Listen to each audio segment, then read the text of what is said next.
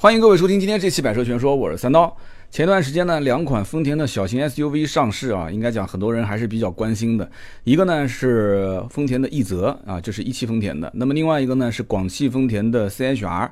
那么 CHR 的名字我估计更多人熟悉一些，而且我们之前跟老爹在台湾连线的时候，老爹也试过这款车，因为台湾只有 CHR，其实全世界也就只有 CHR。我们比较特别，因为有一汽丰田，有广汽丰田，那么两家都得要。对吧？尝个鲜，这个车子毕竟应该讲还是比较好卖的。那么两家呢都要得卖这个车，就像雷凌跟卡罗拉一样的，其实都一个车嘛。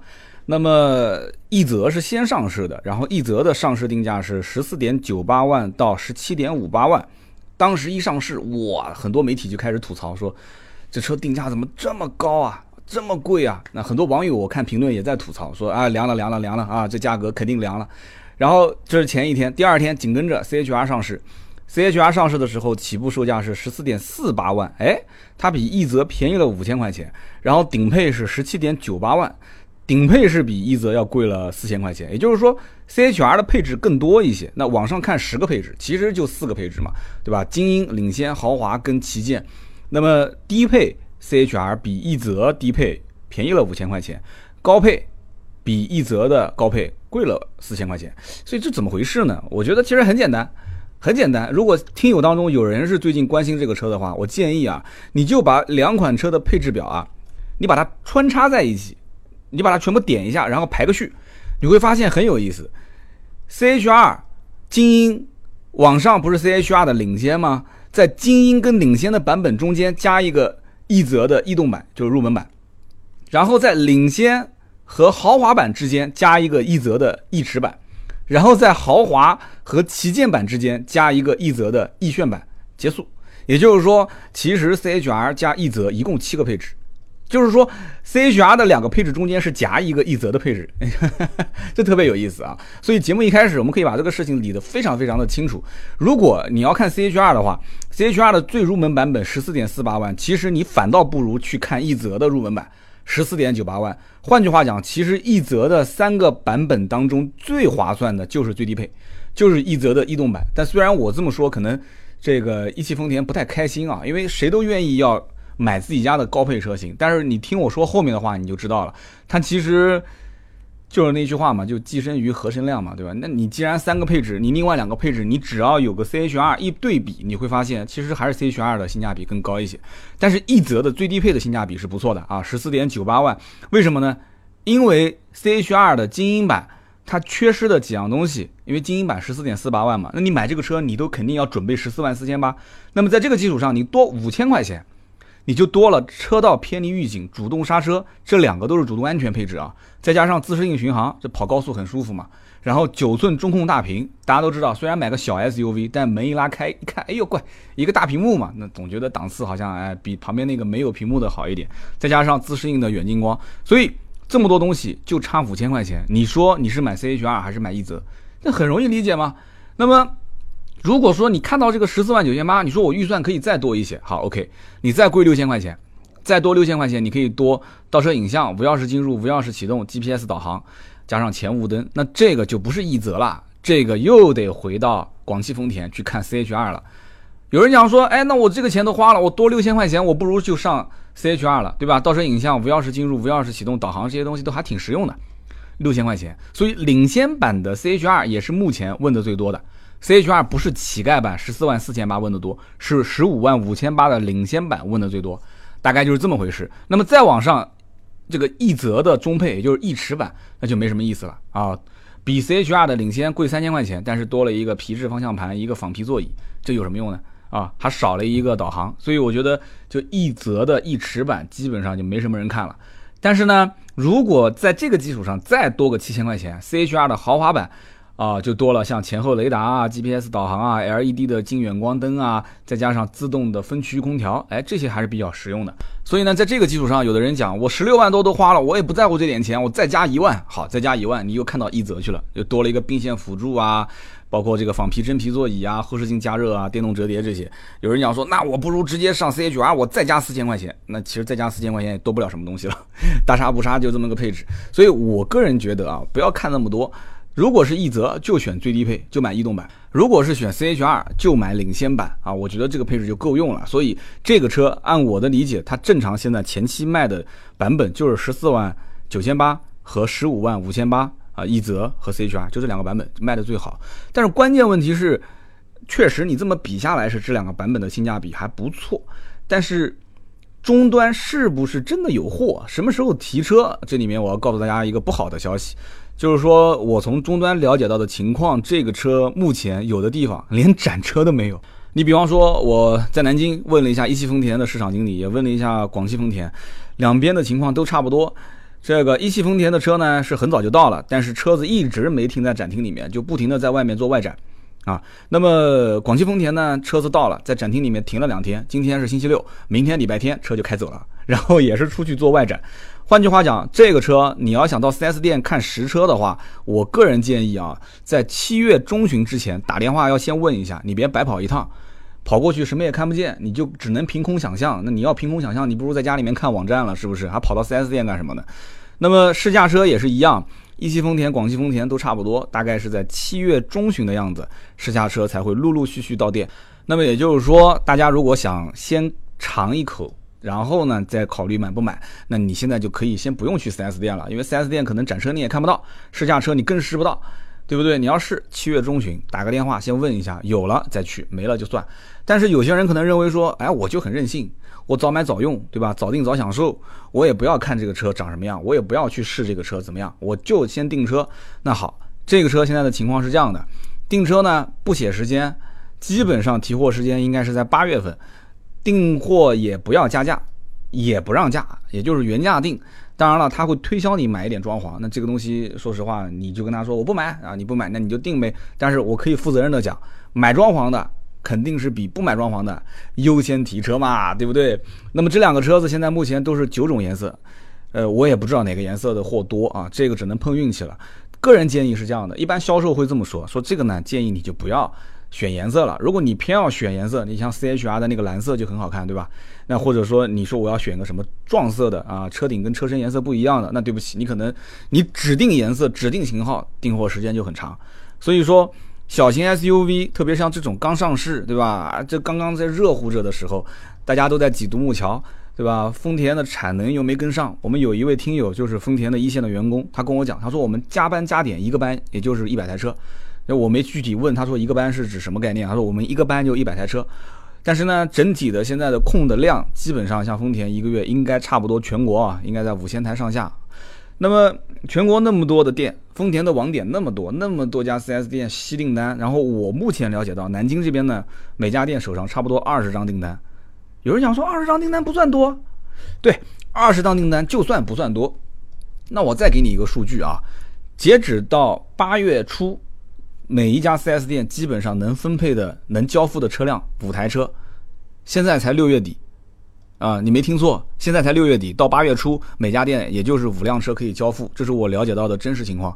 那么这是南京啊，上海那边呢有一个市场经理，也是我们听友，他跟我们沟通是这样子的，他说在上海呢，呃，销售线索就这一家店拿到了差不多一百多条，但是呢，其中六十多条线索是战败的。也就是说，跟踪跟踪到最后，客户就不买了。那么还有二十多条呢，意向非常好。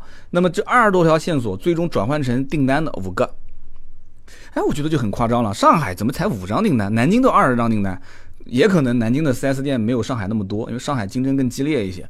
那么再加上可能各地的这个。上海有个牌照限制嘛，然后各地老百姓的这个买东西的冲动程度不一样，对吧？上海人的买房压力比南京人的压力要大，是不是？然后上海的牌照问题也是啊，就很严重。所以像这种车，可能很多人买的要更慎重一些。那不像南京嘛，对吧？反正我有买车需求，反正我现在手上就有啊十五六万的预算。我就觉得这车挺酷的啊，我觉得这车挺不错。就有人讲说这车叫车屁股像林志玲是吧？但是跑到 4S 店拉开车门一看，这车内饰就像罗玉凤。这个我们要后面慢慢的细聊了。反正针对这个车呢，我的观点其实很简单，这个车适合开啊，这车不适合坐，或者说这车不适合家用。你像我们家这种一家三口带孩子的，对吧？平时如果再带一个家人出去旅行的话，那对不起，网上不是之前一直有个段子吗？但我我严重怀疑这个段子应该是被本田充值了啊！就拿本田的是个缤智还是 XRV 啊，用他那个车的后窗户，然后和 CHR 的这个后窗去进行对比，那个后窗就是一个头，一个大脑袋瓜子伸在外面，就是吐槽这个车的后排的两个窗户比较小。但是我觉得要讲一句话啊，这个这句话也不是夸他，也不是贬他。你要知道这个车最大的优势是什么？其实它的卖点非常清晰，首先就是外形，对不对？酷不酷？你觉得酷，你就掏钱，就这么简单。你觉得不酷，那就出门左拐，对吧？出门左拐车多呢啊！你可以去买 XRV，你可以买缤智，你可以买逍客，你可以买 N 多的车。马后面不是要上什么 T Rock 探戈吗？你也可以等啊，你也可以买这个领克零二啊，是不是？还有更便宜的呢，对吧？那福特翼博那车更便宜，就七万多块钱。那关键问题是，他就有人认这个东西，是不是？我刚刚不讲了吗？车屁股像林志玲，是不是？所以很多人他就是这样。我之前我在讲本田思域的时候，我当时也是。第一个，我是忘记了这个产能的问题。我当时讲本田思域的时候，我还在说，我说这车呢造的确实像跑车，啊，很多人冲着颜值去，确实没问题，本田的信仰。但是我个人觉得这个车子后期肯定要降价，结果降降降降到现在啊，好不容易才降了。很多人讲我被打脸，那这个车我还是判断，我这车我觉得后期要降价。一万到一万五的优惠，我看我会不会打脸？我不相信丰田的产能到后期就那么那么那么的紧张啊，不可能像本田那么紧张。一万到一万五的优惠，我觉得是比较适合入手的。现在的这种小型 SUV 怎么可能不让价呢？我打死我都不相信。我跟你说，小型 SUV 一万到一万五，像 XRV 啊、缤智这种优惠幅度，已经是算非常非常少的了，已经很不错了。你要像什么昂克拉啊，像什么。这个翼博啊，这种车那让的那简直是脱了裤子卖啊！所以因此，我个人觉得啊，这个车首先它造车的理念，它就不是以走这种通用的家用路线，也就是说，它不像 XRV 跟缤智的受众那么广。其实 TNGA 的这种架构，当时丰田詹南就讲过这么一句话啊，丰田詹南是这么讲的：说我不要好看的车，我要让人印象深刻的车。这是原话啊，虽然我不懂日语，但是后来有人翻译的，就是这么一句话。嘿嘿，我不要好看的车，我要让人印象深刻的车。那你告诉我，这车印象深不深刻？哎，你别说这车了，丰田现在什么车，我觉得印象都深刻，对吧？就看完之后就，哦呀，我的天，吓一跳啊，然后就很惊悚的就记忆在自己的心目当中啊，就啊，这车我知道了，老远对吧？你灯都不用亮，我就看那个嘴，我就知道那是丰田这车，就很激进。所以它不要好看的车，它要激进的车，那怎么办呢？这个车子它又偏运动。而且我之前在聊关于美国市场的时候，我不是说了吗？美国市场中大型车不好卖。然后我们一个美国的听友也说了，说对，在美国雷克萨斯的销量也在往下滑，美国人民也开始喜欢玩 SUV 了，是不是？那么中国人民早就喜欢玩了嘛？中国人民既然喜欢 SUV，那么所有的车厂都开始扎堆在这里面。丰田一直没有小型 SUV，它补上这两个小车型很正常啊，对不对？而且丰田一直是玩小车玩的特别溜的。你告诉我，所有的品牌当中有哪个品牌小车有丰田多的，对不对？什么雅力士啦，什么威驰啦，对不对？然后雅力士跟威驰还分别又出了一个三厢一个两厢版，也就是说四款小车同时打小车市场，但是它一直没有小型 SUV。丰田能看到最小的也就是 RAV4 荣放，但是呢，荣放一直被同级竞争对手压着打，一直没有什么起色，销量下滑的比较严重，所以这一款。这个丰田的奕泽和 CHR 两款产品上市，我个人觉得它内心深处还是想跑量的。但是呢，有个问题是什么？就是这个车首先它是一个偏运动的，而且偏驾驶风格的这样的一款车。天街这个平台其实整体来讲就是一个以驾驶者为中心的，比较讲操控的这样一款车。那这就有个问题了，这有什么问题呢？你把重心降低完了之后呢，你又不会把它的轴距加长。我指的长是指真的意义上的拉得很长，就是像奥迪呀这些，就是完全就不管什么操控不操控了，就直接给你拉的，就是后排一看就很明显是比国外的版本要长很多，就是它也不真的是加了那么长，对吧？那么在这个基础上，跟同级竞争对手你能拼什么？有人讲说那就是拼技术了，是不是？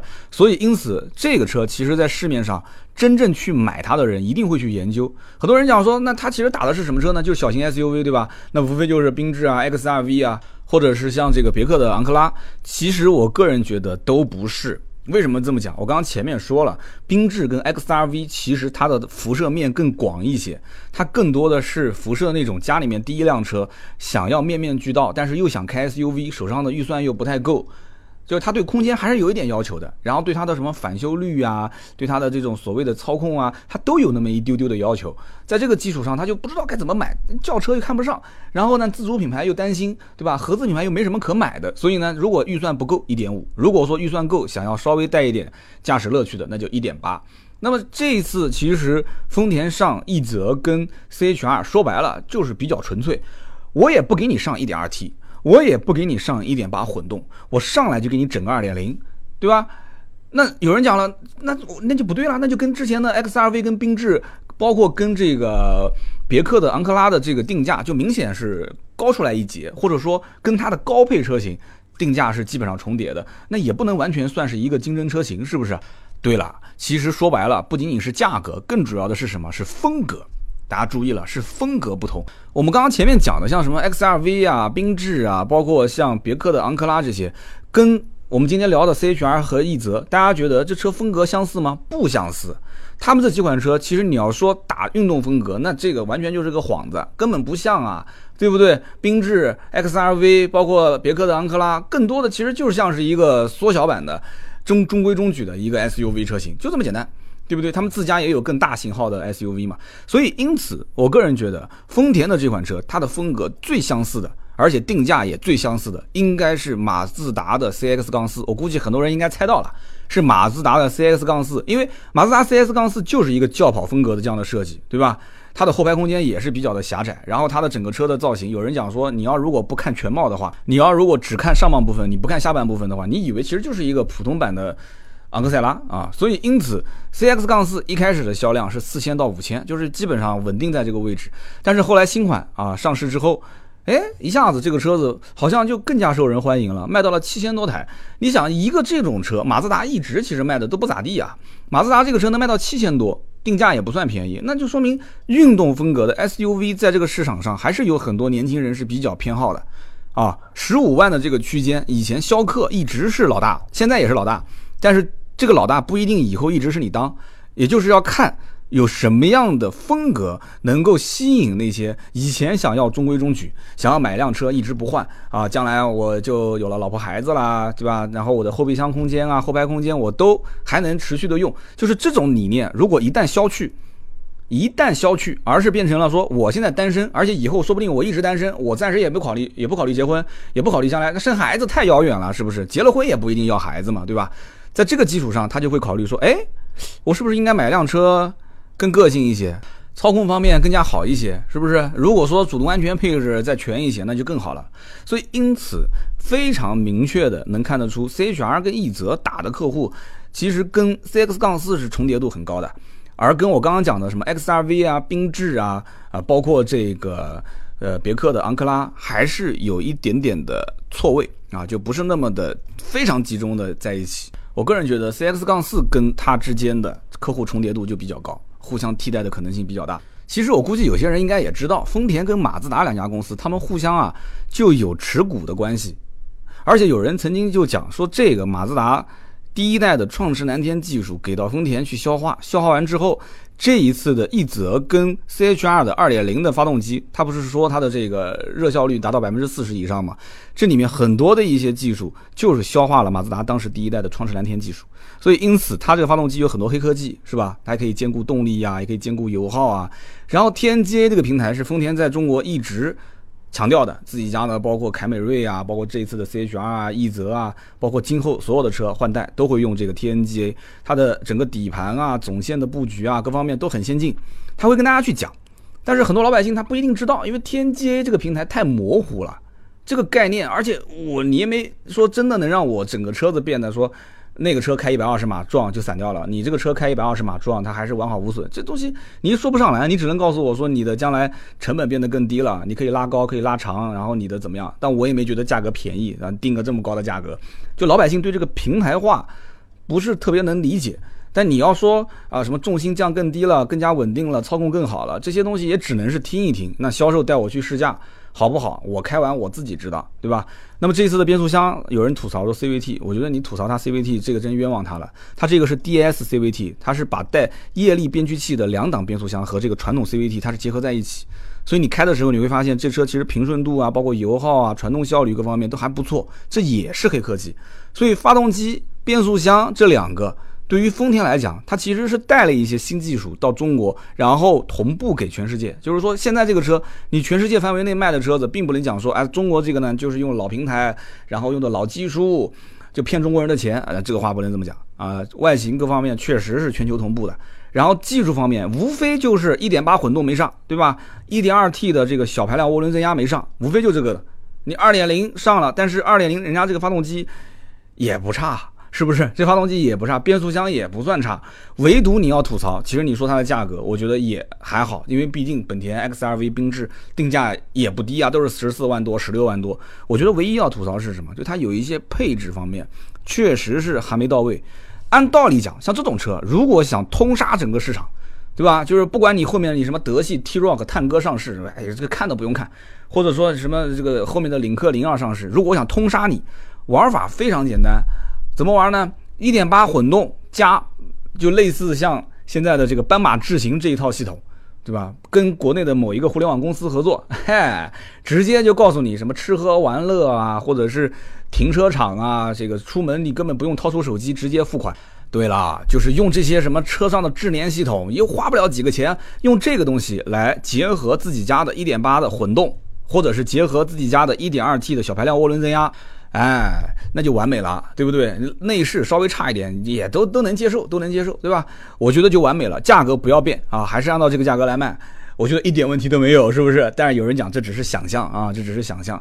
不管怎么讲，其实很多人都认为小型 SUV 定义就是年轻人。我个人觉得，现在不仅仅是小型 SUV，你甚至中型车或者是紧凑型中大型 SUV，基本也是主力消费人群都是年轻人。在这个基础上，什么车联网这些东西，你一个都没有，你都不玩儿，那这个东西我就不知道该怎么说了。你完全拼颜值。你又不是小鲜肉，对不对啊？而且你就算是小鲜肉，你也就鲜那么几天啊，你也不可能一直鲜下去啊。对外形早晚会老的，但是互联网永远都是个新东西。为什么呢？它的资讯、它的系统，它一直在更新迭代。所以说，我个人觉得啊，C H R 也好，奕泽也好，或者说整个丰田旗下的车型没有抓住互联网的这个思维，我觉得真的很吃亏。所以有人会讲说，这个车子呢，就是二十岁的外观。六十岁的系统，对吧？六十岁的系统，你进去之后，你一看，我的天呐，这系统也就只能听个歌，对吧？音响也只能听个响，哎，所以就不怎么协调。所以因此，我个人建议啊，买这种车型还是三思而后行。想一想，手上掂的这十四五万、十五六万，是不是自己赚的钱啊？还是爹妈给的？这个车子买完之后，将来到底要不要孩子？什么时候结婚啊？这一定要想清楚啊！这个要是如果想不清楚，对不起，可能你买了一段时间之后，你再回过头来看一看。啊，老婆也有了，孩子也有了，发现车子小了，那个时候让你换车，那对不起，可能丰田的车子还算比较保值，但是一个小型 SUV，我可以负责任的告诉你，因为我自己也做二手车，很难卖啊，在二手车市场上，它的贬值率还是比较高的。就是虽然丰田保值啊，但是小型 SUV，你想，很多人买二手车，他会觉得说，那我既然都买二手车了，那我肯定是选择那种。因为二手车大家都是一般家里面第一辆啊，所以大家会选择说那种实用性比较好的。一看这车后排空间又小，对吧？外形样子各方面又很个性。很多人买二手车喜欢买那种中规中矩的，就宁可怎么讲呢？就宁可多花点钱，但是他也需要买一个能面面俱到的车型，而不是说我为了任性买一款车，为了让自己玩儿。如果真的为了让自己玩儿，他一般他就会考虑说我不行，我就买一个新车，买一个能买得起的车，不行贷个款。对不对？所以因此，二手车还是以实用性为主。所以今天呢，我们讲的也比较的简洁明了啊，二十多分钟时间，我把关于这个呃丰田奕泽跟 CHR 两款车的相关情况跟大家说了。那么这里面呢，我个人觉得啊，对大家的反正的建议就是，不管你买这个车是选奕泽也好，还是选 CHR 也好。反正我赌它优惠幅度是一万到一万五，如果没有这个优惠幅度，当然前期产能还没上来的时候，大家说反正我要尝个鲜啊，将来让一万让两万跟我没关系，我要早点开，那我无话可说。但是这个车的产能只要一上来，不用太多，就稍微有个五六千台，只要机器转起来，各家 4S 店一有存货，优惠幅度肯定很快就会降到一万块钱上下啊，一万到一万五，慢慢的也就是指日可待的事情了。我为什么能这么判断呢？因为你想。小型 SUV 本来就不是很多人的刚需，大家买这个车就稍微要脑袋瓜子里面过一下，就是哎，我其他的车是不是不买啦？有没有同级别能替代的车型啊？我再比一比，再看一看啊，真的那么任性去了就刷卡？啊？第一批的用户我相信，但是后面越到后面路上越多的时候，那这些后来的买车的人一定会思考这样的问题点，因为刚开始尝个鲜嘛，开在路上有回头率，对吧？开到小区里面，人家一看就是辆新车，过个半年之后，这也不算什么特别新的车了。这个优惠幅度啊，一万到一万五问题不大，而且就我们讲一个刚上市时间非常非常短的车，北京现在的这个艾希诺，北京现代埃希诺这个车子，1.6T 发动机，双离合变速箱，176匹，它其实各方面的参数不比 CHR 和奕泽差啊。它起步售价才多少钱？才十二万九千九。你要知道，埃希诺虽然是个韩国车，但是这车也是主打年轻，而且长得也不丑。这车据说卖的还行。但是就算这样子，它在现在目前的终端优惠幅度也有个一万多块钱啊。有些城市可能少，可能五六千，但是很快，你别着急啊。我现在通过二网看到的信息，这个车优惠已经能过万了，有些地方。所以你想，艾希洛 1.6T 发动机，小型 SUV 啊。各方面数据啊，参数都不比它差。配置方面，有的是它有，有的是 CHR 和奕泽有，就双方你去看。我记得他们俩动力应该是一个一百七十一匹，一个一百七十六匹，唯独就是比它略微小一点点啊。艾希诺是四米一九，相当于四米二，然后奕泽跟 CHR 是四米四。但是这个东西我觉得啊，小型 SUV 主要还是看车内空间，两个车车内空间都有限，都有限，所以因此。如果一旦一个车子它有可替代车型，而且竞争车型那么多，前面上市的我就不说了，小型 SUV 合资品牌大家都知道，对吧？我刚刚前面提的昂克拉啊，包括斯柯达前段时间上的啊，又是科米克又是科洛克，然后马上后面大众的 T-Roc 探戈，然后领克零二马上也要上，所以因此那么多的可替代车型，在这个基础上，大家一个比一个狠啊，一个比一个敢加长，一个比一个敢加配，一个比一个。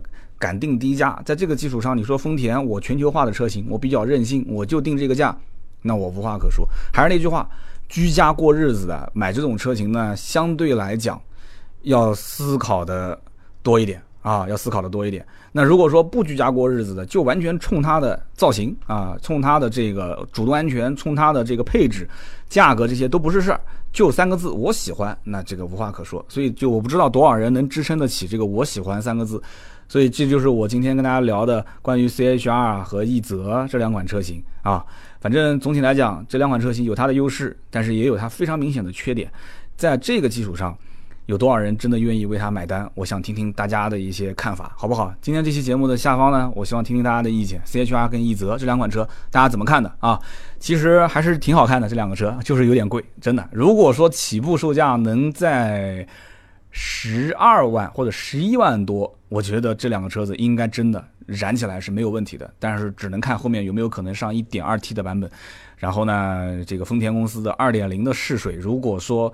被泼一盆冷水的话啊，啪一上市，结果没什么人买，那后期不用讲，很快上一个小排量，赶紧把价格拉低，然后二点零的价格优惠幅度再变大一些。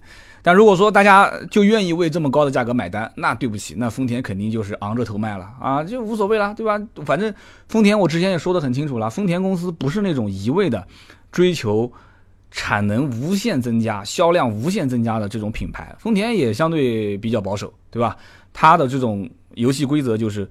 哎，大家都特别想要这个东西，我反而把它的产能控制的少少的，这样的话，我可以保证经销商能挣到钱啊，它的终端的优惠幅度不会太大。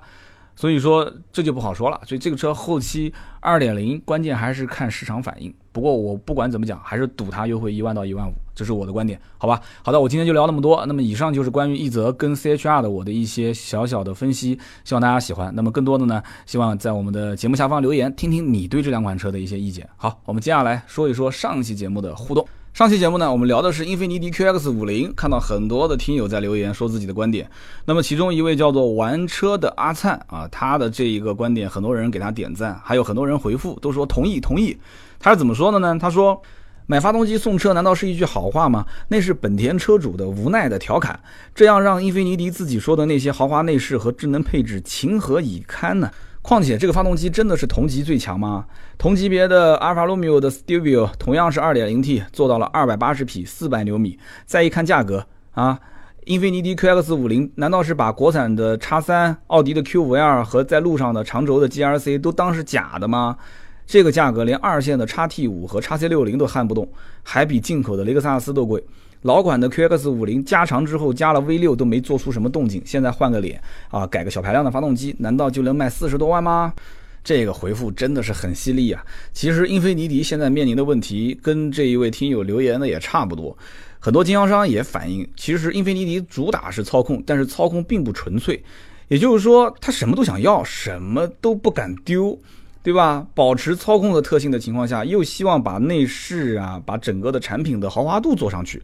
把豪华度做上去之后呢，空间又没有拉长，空间没有拉长的基础上呢，动力各方面看起来又不像是那么的偏运动。那比方说 CVT 变速箱，现在很多人就抓着这个不放啊，对不对？你就像我们评论里面有人讲说，CVT 变速箱就像小儿麻痹症去跑奥运会一百米短跑，我这个话说的真的太犀利了。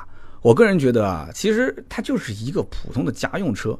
在营销宣传方面呢，英菲尼迪抓的这个点是运动，为什么呢？因为它不抓运动这个点，它怎么去跟别人拼呢？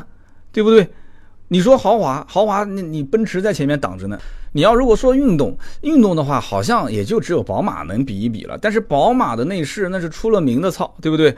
那么与此同时，如果说自己是运动的车。最起码拿个叉 T 五过来比一比，拿个叉 C 六零过来比一比，对吧？一个是油油乎乎的，一个是重了吧唧的。那这两个车子跟自己一比，哎，好像我 QX 五零就很有优势了。所以你说二线品牌叉 T 五和叉 C 六零撼不动，我倒不一定特别认可。这两个车子价格，上期节目我说的也很清楚了，优惠幅度非常大，的确。但是它优惠幅度大，你觉得英菲尼迪它就不敢优惠吗？那这个你太小看英菲尼迪的经销商了。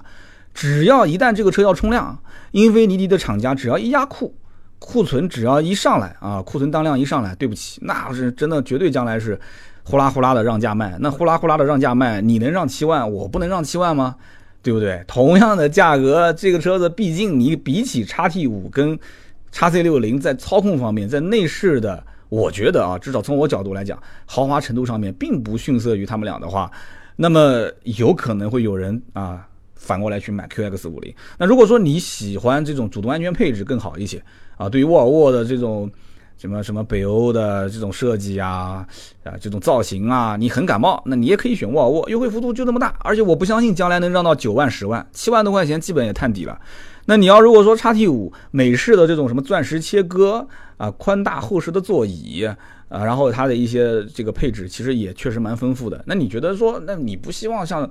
操控那么犀利，呃，像船一样的油油乎乎的，那也能开，那你就叉 T 五，这都无所谓。关键问题是什么？有叉 T 五的这个销量在前面打头阵，其实是英菲尼迪心里面骨子里面特别想要的，就是你甭管说我加长不加长，也甭管说我这车运动不运动，豪华不豪华，我现在就想要个量，我就要个量，有这个量把我带动起来，最起码。我英菲尼迪今年的整个的业绩是比较好看的，那么有这样的一款车成为了一个明星产品，那对于我后面再推新产品、新的车型，那是很能起到一个这种积极的作用。所以我觉得这款车主要还是带来信心啊，就是如果你一定要说强调说跟 Stevia 比的话，它的发动机不够强啊，跟叉 T 五、跟叉 C 六零比的话，价格又不够有优势，那我觉得你有点太为难它了啊。这 QX 五零，我觉得我还是要帮他多说两句，因为毕竟。这个知名度也好，老百姓的关注程度也好，还是挺弱的。但是呢，给他一个机会试一下。那有一些人可能试完之后还是会觉得，哎，这这可能是我的菜。好，那就是叫做玩车的阿灿他的留言。那么下面一位听友呢，好像之前应该中过一次奖了，他叫做坠入执着。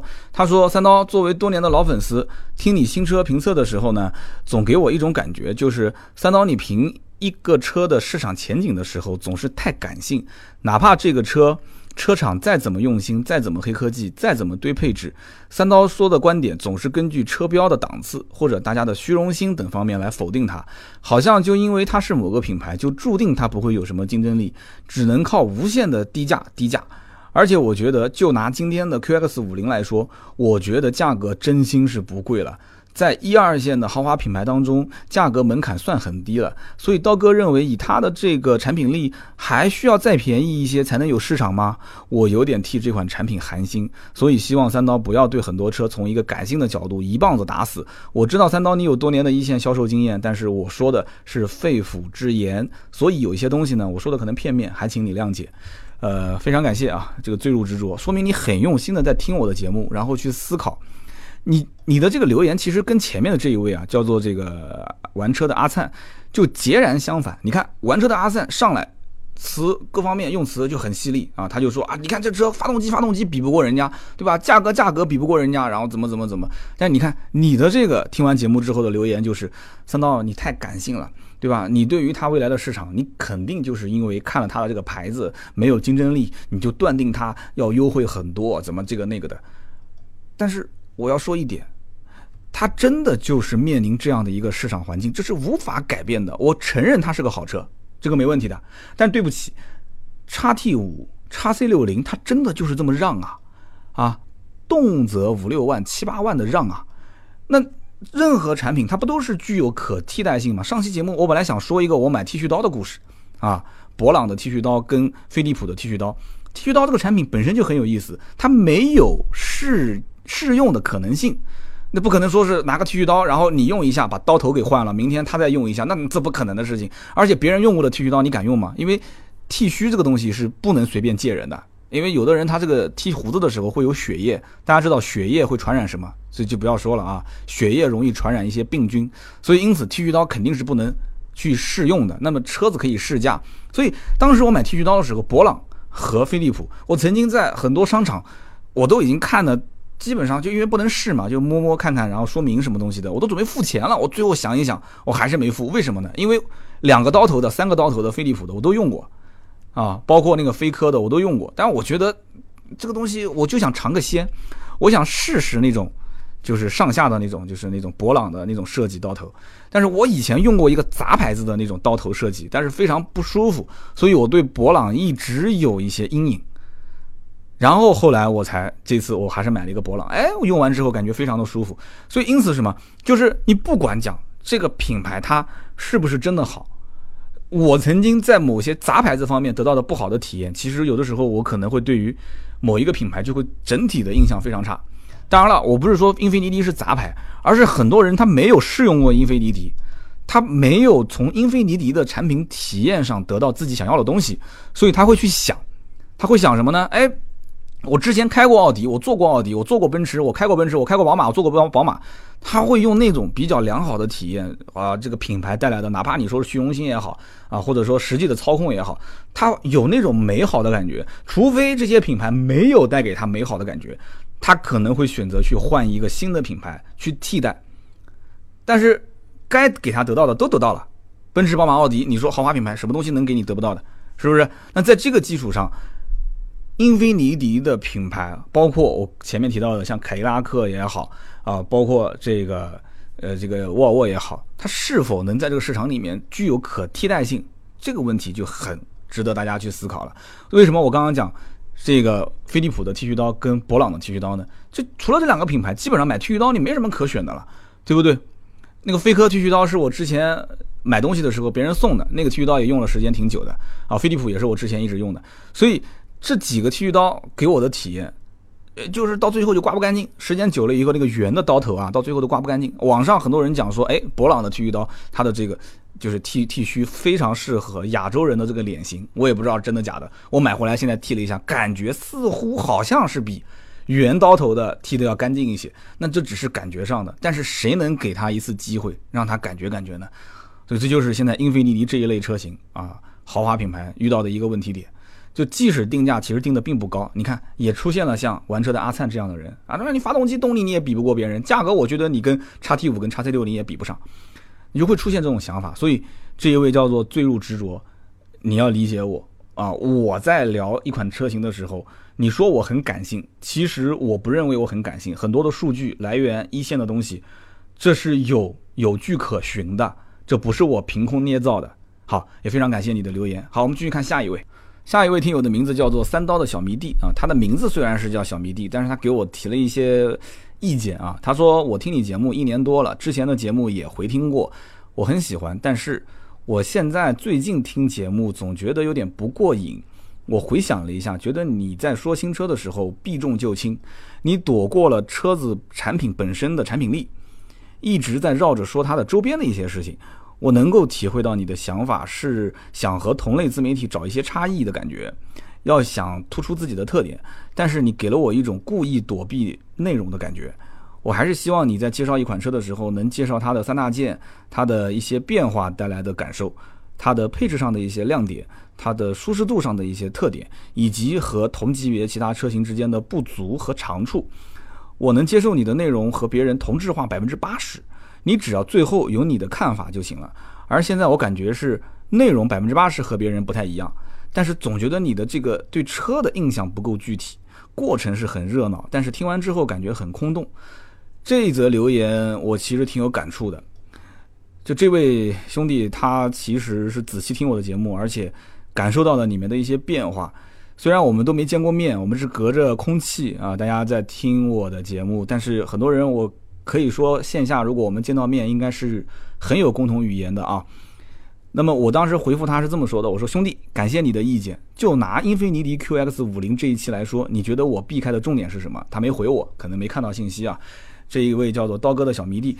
那么这一段话，我个人的分析是这样子的：我一直也在思考我节目当中的一些东西。有人讲说，感觉哎呀，跟一四年、一五年的节目有点不一样啦，或者怎样。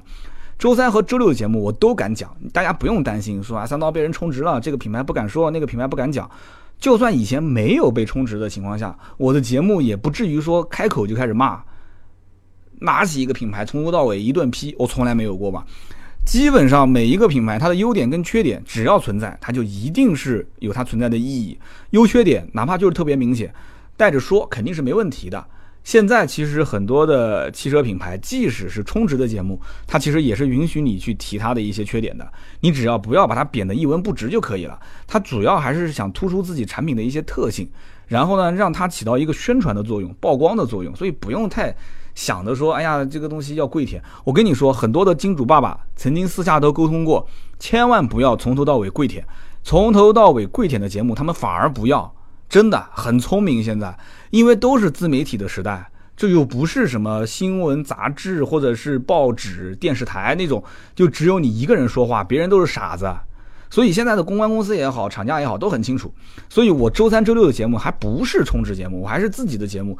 那么这位听友讲说，你的整个的节目的内容的架构方面好像有一点点问题。他提到的这一点变化，其实也是我最近在思考的一个问题点。节目好像确实是在某一些侧重点方面出现了一点点小偏差。非常感谢啊，这一位听友给我的留言。呃，今天这期节目大家应该也听到了，一泽跟 CHR 讲的时间比较短，但是该说的点我也都说到了。如果说有所遗漏的话，大家也多多给我的节目提一些宝贵的意见。好的，那么以上就是今天节目所有的内容。这三位听友。我们读到留言的一定要记得通过喜马拉雅的 APP 点我的头像给我留言，留下你的姓名、电话和地址，我们会快递给你一瓶价值一百六十八元的芥末绿的燃油添加剂。记得加油的时候可以灌一瓶这个燃油添加剂。好的，那么以上呢就是今天节目的所有的内容。更多的原创视频啊、图文啊，可以关注我们的微信“百车全说”，大家可以加盾牌的微信号啊，搜索四六四幺五二五四四六四幺五二五四。盾牌每一天也会在朋友圈里面更新我们最新的内容。好的，我我们下周三接着聊，拜拜。